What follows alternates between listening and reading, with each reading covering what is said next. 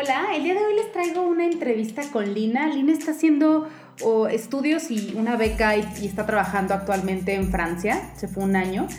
Y la verdad es que le agradezco muchísimo que nos dé un espacio para podernos platicar, porque ella estudió diseño industrial. Es una de las carreras que me parece muy interesante. Como cada carrera tendrá sus retos, tiene sus esfuerzos, tiene sus complicaciones, pero también tiene cosas que pueden ser muy apasionantes. La verdad le agradezco muchísimo a Lina este espacio con todo el cambio de horario. Ojalá que les resulte muy útil. Entonces los dejo con Lina Fuensanta.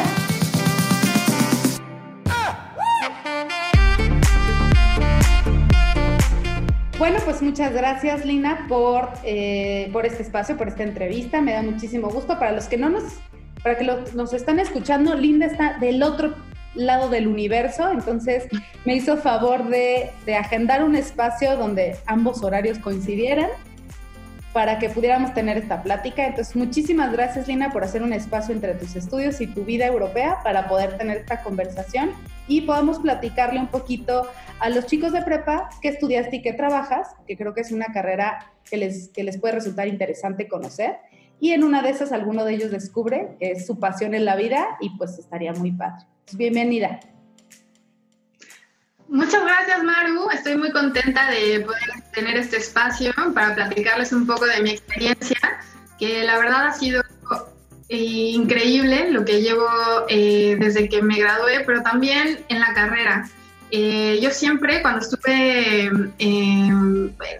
en preparatoria y tratando de, saber eh, o tratando de, tomar la decisión de qué era lo que iba a estudiar, siempre tuve en mente la arquitectura. Yo siempre estaba como muy dirigida a ser arquitecta, eh, eh, me sentía como muy, muy segura de mí misma. Y lo que hice fue tratar de, de tener esta conversación con arquitectos que, que, están, que estaban en, trabajando y desempeñando también un rol como profesores en el TEC de Monterrey entonces eh, tuve este acercamiento con ellos, que además fue muy, muy padre porque eran personas apasionadas de su carrera. Me encontré con arquitectos que de verdad eran, eh, o sea, no arquitectos, eh, pues, ¿qué te puedo decir? O sea, son arquitectos como que les encanta lo que hacen y que cada día aprenden y disfrutan mucho tanto estar enfrente de, de estudiantes como trabajando. Entonces, eh, tuve la oportunidad de, estar con ellos y, empecé el día y con muchas ganas, con mucho entusiasmo, fuimos a, ver una obra, la obra estaba, eh, se estaba produciendo, estaban los albañiles, estaba todo patas para arriba, ya sabes, la tierra por un lado, los alambres por el otro, así era un desastre. Y en lo que, la verdad es que desde que entramos, sentí un horror. No sabes, así era, quería, como, que me sentía en un lugar donde no, esto no es mío, no, esto, esto no era lo que yo me había imaginado de la arquitectura, lo que yo había pensado que iba a ser este, diseñando. Y salí de ahí, la verdad, con un miedo que, que no te imaginas. Fue para mí un terror, y, pero la verdad es que me sirvió mucho porque así descubrí lo que realmente no quería. ¿No? que era estar eh, estudiando arquitectura. Entonces le agradecí muchísimo al doctor eh, O'Farrell, estaba muy contenta de, de, saber que esto no era lo mío, ¿no? que tenía que saber qué era lo que de verdad me gustaba. Decía, me gusta el diseño, pero la escala no, o sea, el, arquitecto hace, o sea, desarrolla en una escala enorme, ¿no? Pero a mí me gusta desde lo pequeño, me gusta me gustaría diseñar para las personas y, tratar de que todos los temas, ¿no? En la, medida en que vas evolucionando como diseñador, pues también vas evolucionando con los temas y vas aprendiendo y vas conociendo eh, otros clientes. Entonces me empecé a, leer, empecé a, desarrollar eh, pues esta investigación de, de, qué es lo que quiero hacer, ¿no? Y me encontré con la muy recién, de hecho era nueva, eh, la carrera en, Querétaro de diseño industrial. Antes, antes de que vayamos a la carrera de diseño industrial, que es lo de la que nos vas a contar, eh, platícame, eh, en ese momento me parece una, un, un, tip muy bueno que tú les estás dando en este momento a los que nos están escuchando, es si tienes interés por algo, acércate con un apasionado de su carrera, porque habrá muchos pues, que estudian en, e, estudiaron eso o trabajan en eso, pero sin alma y sin corazón. Como de libro, como que ahí por ahí la vida se los puso, pero que no tienen esas ganas de contarte la carrera con ese corazón y con esa pasión. Y yo ahorita las entrevistas que estoy tratando de encontrar es gente que, que de verdad esté enamorado de su carrera porque es lo que quiero como que transmitan. Pero ya les diste un buen tip. Una es acérquense apasionados, ¿no? Y dos es que te enfrentes a lo que se ve que vas a vivir. Y confía en tu instinto, o sea, acércate y ve, es lo tuyo. Y si no es lo tuyo, qué gran información te dio eh, este, esta persona que se topó en tu vida de decir, gracias por acercarme y me diste información que no era lo mío. Porque a lo mejor pudiste haber cometido un grave error y te hubieras dado cuenta en el tercer o cuarto año de la universidad, ya casi graduándote, pues que no era lo tuyo, ¿no? Y qué frustración. Y hay muchos en México que salen con esa frustración porque no tuvieron un, un análisis correcto antes de entrar. Antes de que vayamos a la carrera, toda esta investigación que hiciste, ¿Tuviste algún tipo de acompañamiento vocacional? ¿Alguien te ayudó? ¿Fue tu propio instinto? ¿Tomaste psicometrías? ¿Algo? Eh, los, los tests que tomaba cuando estaba en la preparatoria decían que yo era una persona muy creativa, pero la verdad es que México, el sistema nacional educativo no está diseñado para crear artistas.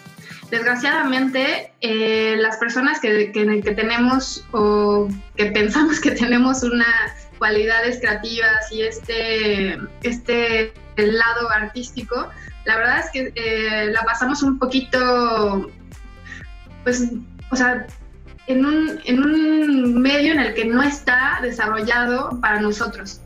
Es decir, o sea, nosotros, por ejemplo, yo estudié la preparatoria en el TEC de Monterrey y fue una de las cosas más increíbles de mi vida porque aprendí a estudiar.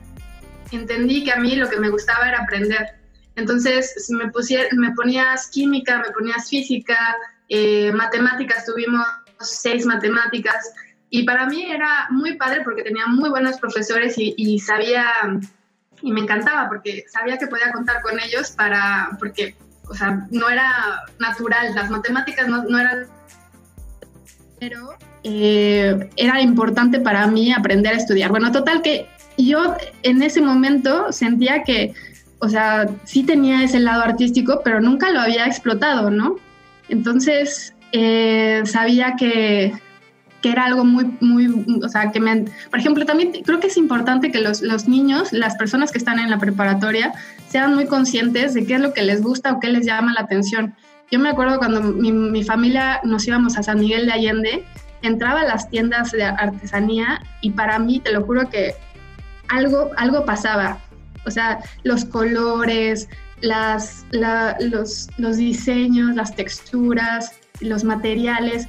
Para mí entrar en una tienda de artesanías es algo, mis sentidos empiezan a así como, no sé, como a ebullir. O sea, hay algo que pasa en, en, mi cuerpo. Entonces, yo creo que tienen que ser como muy conscientes de qué es lo que les gusta, ¿no? De que hay cosas que tal vez no te imaginas que, que, que te gustan, pero si no, o sea, si no eres como consciente de ello, no sé, o sea, tienes que ser como muy muy abierto también, ¿no? Por ejemplo, la persona, una de mis amigas, una de mis mejores amigas, fue a esa experiencia con el arquitecto. O sea, ella no, no iba a hacer nada en todo, en todo su día, ella ya había decidido que iba a estudiar eh, comercio internacional y dijo, Lina, oye, ¿qué vas a hacer? Natal le digo, oye, voy a ir a ver a, a, hacer una entrevista con el arquitecto. Ah, yo, yo voy contigo, no sé qué. Va conmigo y curiosamente, lo que a mí, o sea, yo cada vez estaba cada un metro más abajo de, la tierra y ella, al contrario, ella descubrió que lo que quería era ser arquitecta. Y fue arquitecta, estudió, o sea, gracias a esa experiencia, estudió arquitectura. Pero ella ya había tomado, o sea, antes de eso ya había tomado la decisión de que iba a ser eh, estudiar eh, negocios internacionales. Entonces yo creo que también es importante que, que, que se, que vean, ¿no? Que, que no nada más como que lo que tú crees que ya decidiste, ok, déjalo ahí, pero date la oportunidad de ver y de, Exacto, de explorar y de adentrarte a otros campos que tal vez no son los que tú has conocido. Bueno, ahora sí vamos a diseño industrial, que es lo que tú estudiaste. Entonces, ya que llevas más de 10 años de experiencia en estos asuntos, ¿podrías contarnos con tus palabras cómo definirías la carrera de diseño industrial? Sí, eh, para mí, eh, yo veo que el diseño industrial es un poco de creatividad, de apreciación artística, de apreciación por la estética, eh, pero también es importante la cuestión función. Nosotros no somos artistas porque el artista desarrolla para sí mismo. El diseñador industrial desarrolla para una necesidad, para un público, para eh, que la gente mejore la forma en que vive, en que, en que estudia, en que desarrolla un hogar.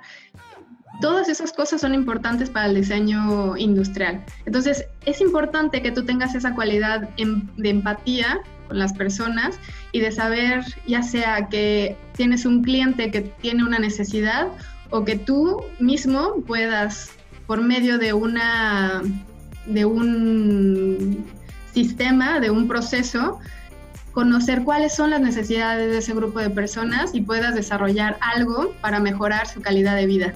Eso para mí es el diseño industrial. Oye, Lina, pero me dices crear algo con fines eh, funcionales. Por ejemplo, crear un tornillo tiene fines funcionales, pero no tiene fines estéticos. Es pura función sin estética. ¿Eso es hacer tornillos? ¿Aplicaría dentro de diseño industrial o se tiene que conjugar esta parte de artístico con funcional? Hay diferentes formas en las que tú puedes ver eh, lo que nosotros diseñamos. Hay proyectos en los, que, en los cuales no necesitas tanto la parte estética. Como tú dices, un tornillo, lo que más importa es que sea funcional, ¿no? Pero habrá eh, casos en los que hay clientes en los que te pidan, oye, ese tornillo sí es funcional, pero lo necesitamos más estético. Mm, como para juguetes, por ejemplo, juguetes que sean muy lisitos o que sean más bonitos o que se, sean invisibles dentro de una superficie o algo así. Exacto. Si son juguetes para niños, eh, generalmente no los ves, no los observas, están eh, debajo de la superficie. Entonces, eso es importante y ese proyecto necesita que, además de cumplir con una función, sea estéticamente atractivo. Oye, está funciona. fusiona, esta carrera fusiona esta parte artística, estética, pero funciona la parte ingenieril. Es una fusión de ambas líneas, ¿no? Eh, donde sí necesitas, me imagino, esta parte procesal, como decías, ¿no? De, procesos, pensamientos eh, repetitivos y procesales, y medir materiales, y medir consistencias, y medir eh, pinturas a lo mejor, etcétera, ¿no? Y también tienes que tener esta vena de buscar que se vea bien, que se vea bonito, que sea agradable para el, para el cliente. O sea, fusionas estas dos habilidades, qué padre. Y para mí, un gran diseñador industrial es aquel que sabe de materiales, es aquel que sabe eh, la vida de esos materiales, porque estaba, ahora creo que es importante que no diseñemos por diseñar, sino que también sepamos eh, ver más allá de la vida funcional del objeto. Ahora está, estamos como cuestionando mucho, por ejemplo, la que la tecnología tenga cierto, cierta vida, ¿no? O sea, por esto mismo de que quieren tener más rendimientos y más eh, rentabilidad en el negocio. Por ejemplo, Apple, aunque tiene, es muy bueno en el diseño industrial, ¿no? Cumple con una muy buena, una buena función, es atractivamente lindo, ¿no? Es atractivo, pero sí cuenta con una vida útil, cuando podría tener tal vez el doble. ¿Por qué? Porque necesitan dinero, ¿no? O sea, el mercado está hecho para que tengan un tiempo de vida y después de ese tiempo de vida compres otro. Entonces, es importante que nosotros también tengamos una cuestión ética porque nos estamos acabando el mundo, ¿no?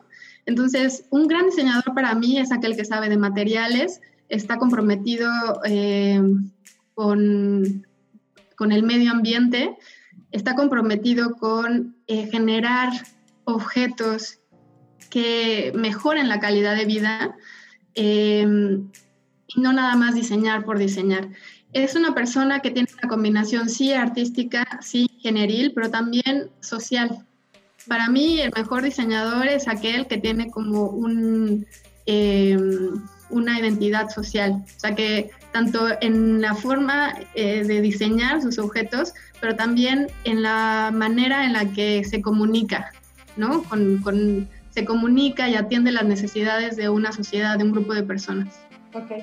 Oye, platícanos un proyecto, uno de los que hayas hecho a lo largo de, tus años de experiencia para ser mucho más claro con los chicos que nos están escuchando. Uno de los que te haya gustado o te haya parecido muy interesante. Eh, sí, ya, yo soy una diseñadora que te puedo decir, estoy como muy comprometida con, con, México. Creo que es importante que nosotros sepamos enaltecer esa, esa cultura que tenemos en, en, México, que además es increíble, es, enorme. Entonces, uno de los, de los proyectos que más me gustaron o que más me ha gustado dentro de mi carrera es eh, la muñeca Madi. La desarrollé con un grupo de, artesanas de Santiago Mezquetitlán y estas personas hacen muñecas, las muñecas eh, Marías, ¿no? que les llaman comúnmente, eh, están hechas por grupos de, mujeres indígenas que a mi parecer ganan muy poco y por esto de que ganan muy poco hacen un producto de muy baja calidad que no cumple con una función, es decir, no es un juguete. ¿Por qué no es un juguete? Porque está hecho de una forma en la que ganan, eh, o sea, tú lo compras y lo usas para ponerlo en tu casa, pero ¿cuándo has visto a una niña eh, jugar con él? Y si juega con él, pues a los cinco minutos ya no tiene ojos porque están pegados con PRIT. ¿Entiendes? Entonces, el mercado lo, está, lo quiere comprar por 20 pesos, por 50 pesos, y la verdad es que ellas necesitan ganar dinero, ¿no? Entonces, lo que yo hice con ellas fue desarrollar un proyecto en el que creamos una muñeca que fuera una muñeca que jugue, con la que jugaran los, niños. Entonces, eh, desarrollé un patrón para que los ojos, la boca, la nariz fueran, eh, los pudieras tú lavar, ¿no? Eh, la ropa la pudieras quitar y poner, porque un juguete se ensucia, ¿no? Entonces es, es, importante que se pueda lavar y que cumpla con esa función. Y para mí era importante no mandarlo a China, ¿no? O sea, porque no tiene caso el, o sea, sí, me va a costar muchísimo menos de lo que me cuesta hacerlo con ellas, muchísimo menos. Pero, ¿qué caso tiene que no podamos darle trabajo o empoderar a las mujeres indígenas que con mucho cariño desarrollan nuestra cultura, ¿no? imaginas México sin, o Querétaro sin las muñecas o tomis. Claro. Oye, eso está padrísimo y, y, siento que además, como dices, se habla mucho del compromiso social, ¿no? De cómo ayudas a que sea funcional y sea socialmente responsable en todos los elementos, desde el productor hasta el cliente que recibe el producto y tú como una intermediaria que conecta esas necesidades en ambos elementos, ¿no? Eso está muy padre y también para que les cuentes un poquito a qué te dedicas a, los chicos, si me puedes contar un poquito de, arroz de leche, de arroz con leche mamá, porque creo que también ayuda, explica muy bien la, parte de ingeniería industrial y hace cosas padrísimas. Es una marca pues que conocen en muchos lados, sobre todo en Querétaro y en el Bajío, es una marca ya muy reconocida y cumple muy bien lo que es diseño industrial. Si nos cuentas un poquito qué haces con esa marca. Claro que sí. Eh, inicié arroz con leche mamá hace 10 años y empezó como un juego. Empezó queriendo saber más acerca de, la cerámica. Como tú dices, en la carrera pues aprendemos algunas cosas, pero no a profundidad. Entonces yo quise aprender a profundidad cómo se hace la cerámica. Tuve un gran maestro eh, del cual aprendí muchas cosas y junto con él la primera, te puedo decir que la primera colección de arroz con leche mamá me costó 2.500 pesos. Imagínate, hice los moldes, los hice todos a mano, eh, fueron horas y horas y horas de estar en el taller, Eh, en ese momento compartía taller con otras eh, dos, dos, grupos de, de, amigas que también desarrollaron su marca y que una de ellas es Olaf, que también es, es muy importante dentro de Querétaro. Y bueno, entonces empezó con la cerámica, me empezaron a, a, pedir más piezas y más piezas hasta un punto en el que ya no pude hacerlo yo todo sola. Entonces tuve que eh, dar mis moldes a una fábrica para que ellos lo pudieran eh, o sea, eh, maquilar. Y fue así como creció Arroz con Leche Mamá. No quise quedarme solamente en la cerámica, entonces descubrí otros procesos artesanales como el telar de, lana, que se hace en Colón. Y, bueno, dentro de muchos, muchos ejercicios creativos, para mí fue, fue muy, muy padre eh, descubrir esta tradición artesanal y toda esta cultura que en México, de verdad, o sea, vas a, otro, a una comunidad y te encuentras un artesano que trabaja eh, de una forma a la madera, o otros trabajan el barro, otros trabajan el, no sé, hay, hay muchísimas cosas dentro de México y creo que el diseño industrial necesita eh, generar esta sinergia para que podamos no nada más reconocerlos, sino además evolucionar, porque la cultura la hacemos todos los días. Entonces, no nada más es con lo que me desperté y ya, ya tenemos este barro negro de Oaxaca, y no, sino, ok, sí existe esto, pero ¿cómo podemos e-, evolucionar juntos, ¿no? Como, como cultura mexicana. Oye, ¿y tus compañeras de la carrera qué más se dedican? ¿Qué, otros, qué otras líneas profesionales fueron haciendo después de haber estudiado diseño industrial? Porque a ti te gustó, estás muy comprometida socialmente. Ojalá que todos los mexicanos tuviéramos ese compromiso, la realidad es que no. Y tú has hecho productos muy, muy este, sustentables y muy eh, socialmente responsables y con este, con este nacionalismo de hacer las cosas bien hechas en México pero me imagino que habrás tenido compañeras de todo. ¿En dónde han ido? ¿Se han ido a crear nuevas cosas? ¿Se han ido a una empresa? ¿Qué, han surgido? O sea, ¿qué ramas de trabajo puedes encontrar después de que estudias diseño industrial? Eh, muy, muy buena pregunta porque ha habido de todo. Hay personas que han desarrollado, eh, se especializaron en empaque y, o sea, la verdad es que me, me da mucho orgullo decir que una de mis compañeras, excompañeras, es eh, director de, empaque de Danone y ella está, estuvo trabajando en Nueva York, estuvo trabajando en, eh, en Europa. La verdad le ha ido muy, muy bien. Empaque es muy, muy bueno.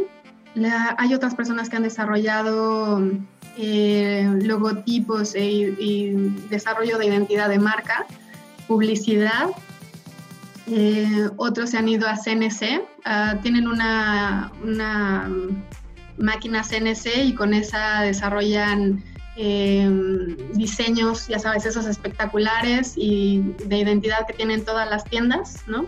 son los eh, logotipos. Em, los anuncios, los anuncios que son rotulados en aluminio para que puedan ponerse fuera de las tiendas. Sí, todo lo que sea de identidad eh, corporativa lo pueden hacer. Eh, hay otras personas que... Tengo un, gran, gran amigo que se fue a la NASA, tuvo, una beca para estudiar en la NASA, después obtuvo otra beca para estudiar, eh, desarrollar un negocio en Chile y con esto él encontró gente igual que él, así súper así como súper movida y, y, con muchas ganas de hacer proyectos muy grandes.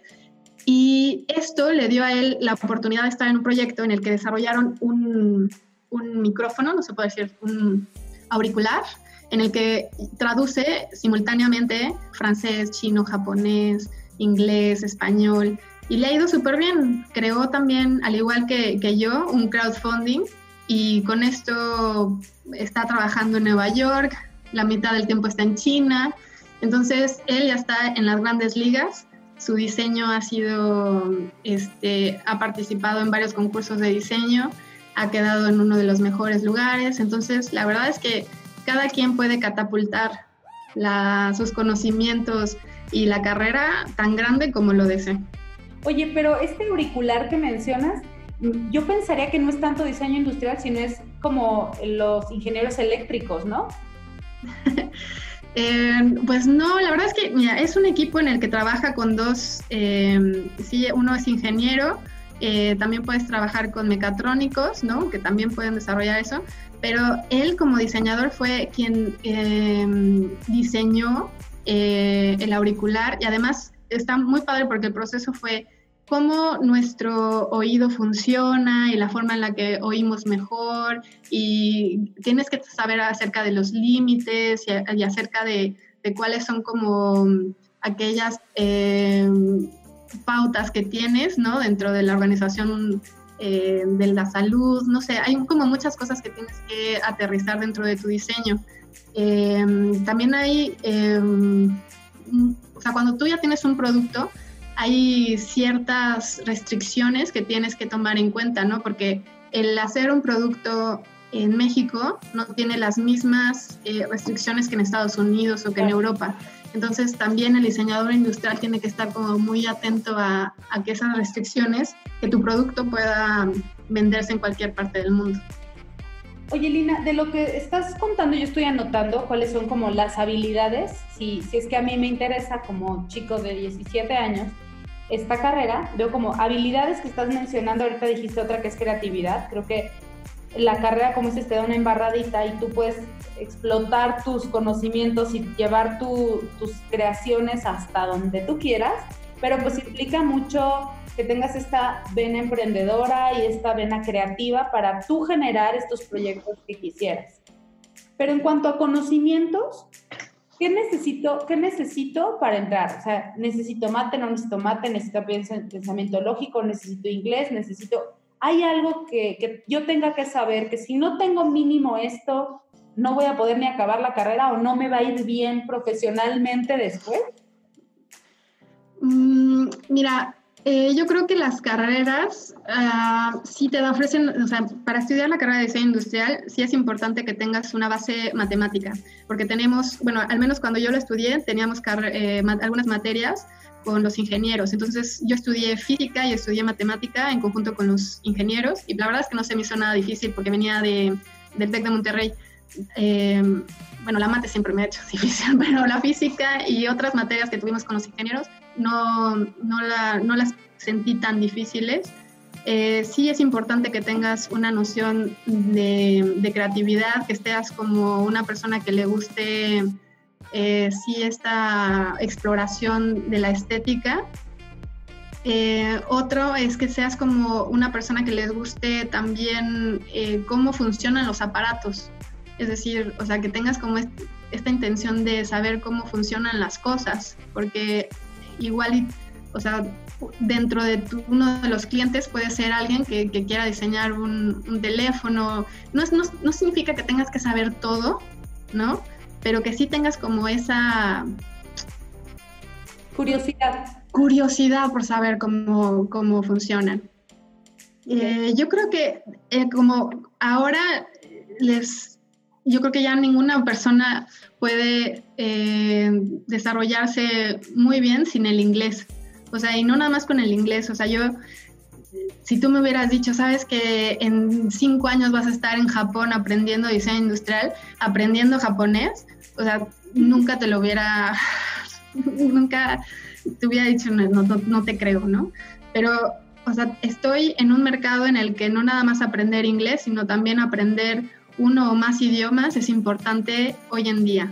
Eh, el inglés te da, te ayuda, pero sí es importante que, que, sepamos como que, que, el momento de crecer es ahora y que si puedes este, aprender francés o puedes aprender alemán o puedes aprender algún otro idioma, siempre te van a dar mucho, mucho más, porque además hay muchas becas en esos países. O sea, es increíble que tú puedas eh, tener una maestría en Alemania gratis si sabes alemán, ¿no? Entonces, eh, eh, para mí, estudien la carrera que, estudien, aprendan idiomas. Uno, dos, tres, los que quieran, mientras más mejor, porque eso te va a dar mucho, mucho más impulso a tu, a tu carrera profesional. Ok. ¿Qué es lo que más te gusta y qué es lo que menos te gusta de tu carrera? Bueno, de tu profesión ya.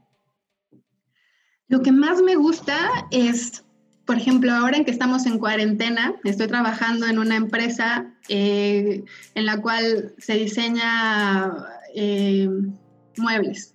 Estoy muy contenta de pararme todos los días y trabajar en, en algo que, que me gusta, ¿sabes? O sea, que no me importa pasar ocho horas, ¿no? Cuatro horas aquí este, dibujando y aprendiendo nuevas formas de, hacer ensamblajes y de, ver cómo puedo hacer una silla. O sea, hoy pasé cuatro horas haciendo una silla, ¿no? Entonces, para mí, eh, o sea, no, no me cuesta trabajo, o sea, sí, no es fácil, ¿no? Porque nada en esta vida es fácil, pero pero sí es algo en el que yo me puedo dedicar ese tiempo y que, que me gusta dedicar ese tiempo, ¿no? A eso. Em, no sé, eso es algo que, que, yo creo que es padrísimo del diseño industrial, es que puedes un día estar trabajando en muebles, otro día puedes estar, por ejemplo, mi tesis es acerca de cómo mejorar la experiencia eh, ginecológica.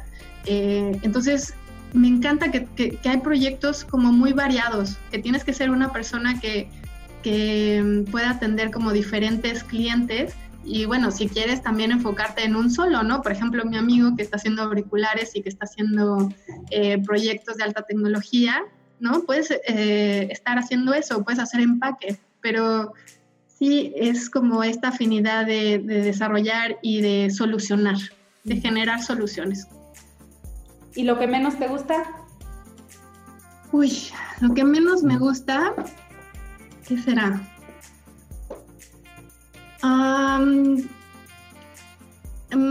lo que no me gusta es que yo creo que no se sabe muy bien lo que hace un diseñador industrial.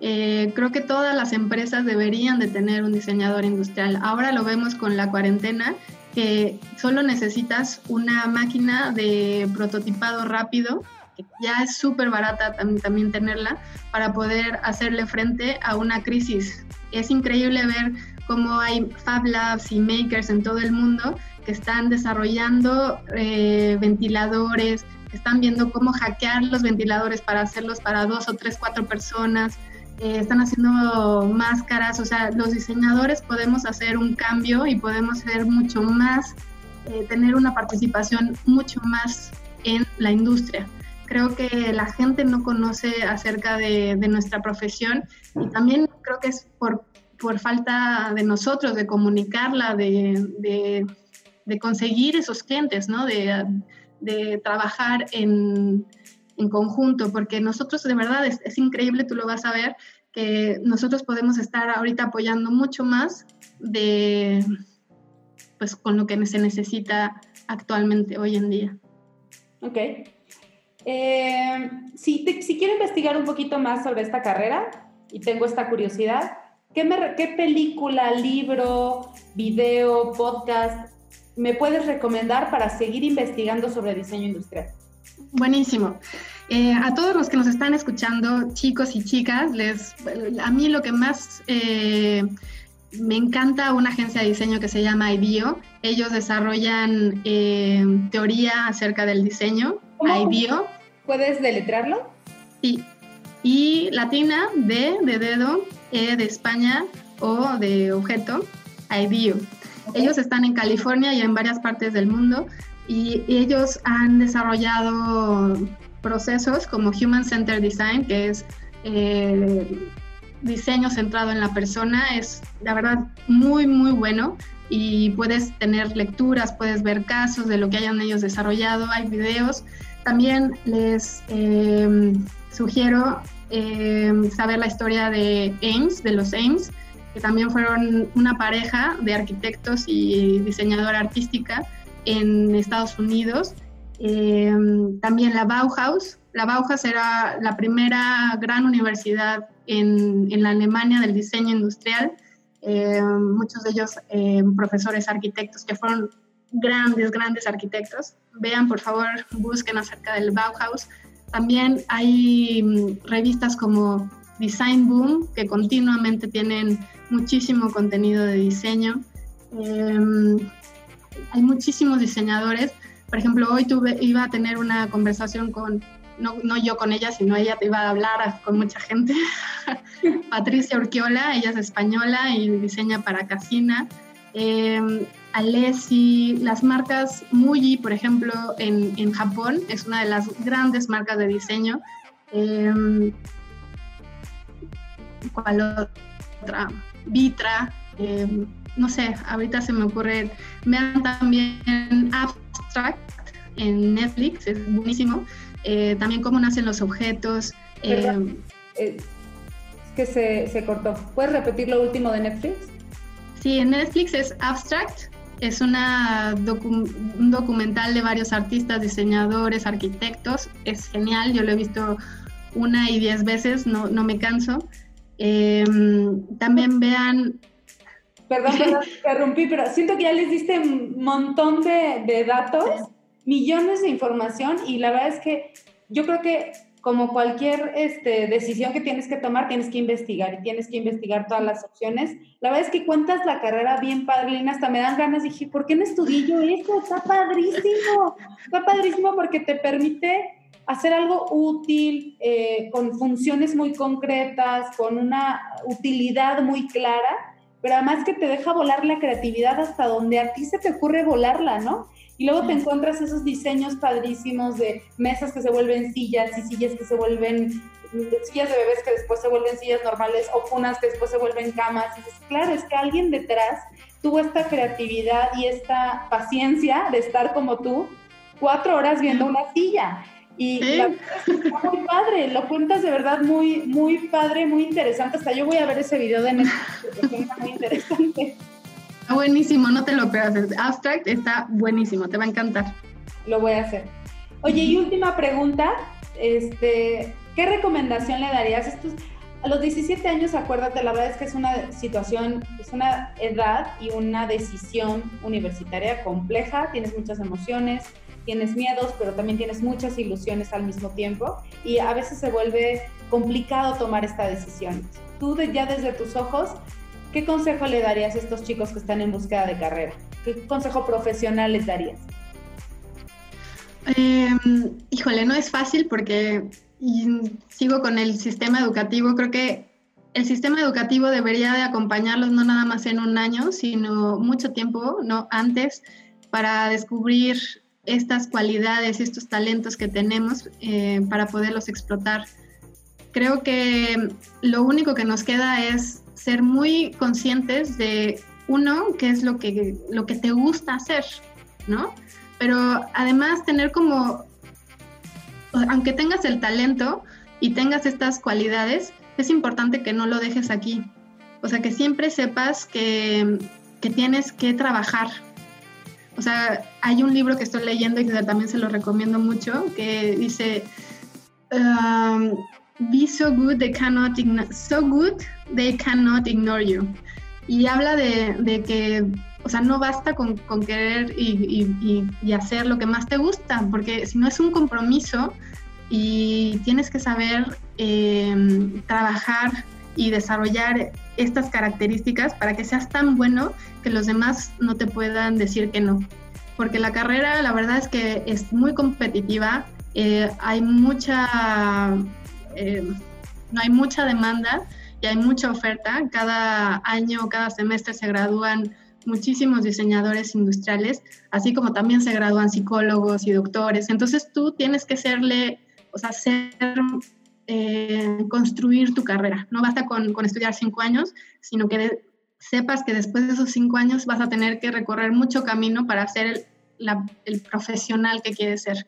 Pero no te detengas, o sea, sé como que tómalo como un camino que te agrade. Yo, yo no pierdo, o sea, yo no cambio el año que estuve en Japón, yo no cambio el año que estuve aquí en Francia, que estoy aprendiendo y que estoy desarrollando cosas nuevas y, ¿sabes? O sea, lo que me ha dado mi carrera profesional no lo cambio por nada, pero es importante que los chicos de 17 años sepan eh, o tengan confianza de que tal vez nunca lo vas a saber, ¿no? De que tal vez es una, un camino de, exploración continua, pero lo más importante es que sepas que eres bueno en algo y que de eso puedes eh, tener y desarrollar, eh, tener dinero, ¿no? Tener recursos y, que te paguen por eso, tienes que tener mucho y hacer, trabajar mucho.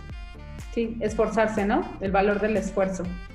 me gusta como dices, ¿no? Es el valor del esfuerzo para destacarte. Sí porque la carrera no te destaca. Muchos salen con ese mismo papelito. Un título de cualquier universidad y de cualquier carrera no te destaca. Muchos salieron de tu salón.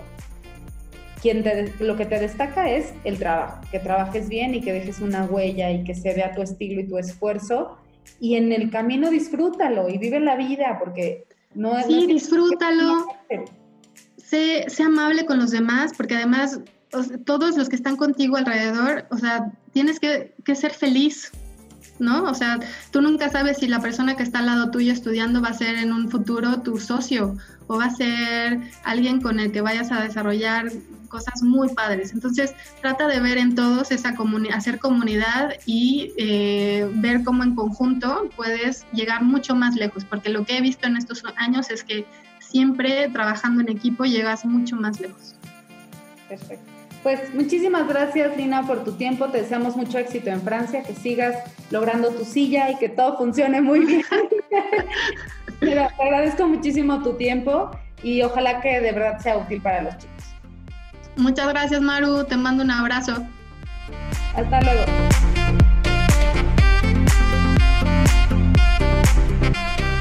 Espero que les haya gustado la entrevista con Lina. Les recuerdo mis redes sociales, es tiempo cero. En Facebook tiempo cero tal cual y en Instagram es tiempo cero.qro. Síganme y háganme comentarios, preguntas, lo que sea. Ojalá que este espacio sea muy útil para todos.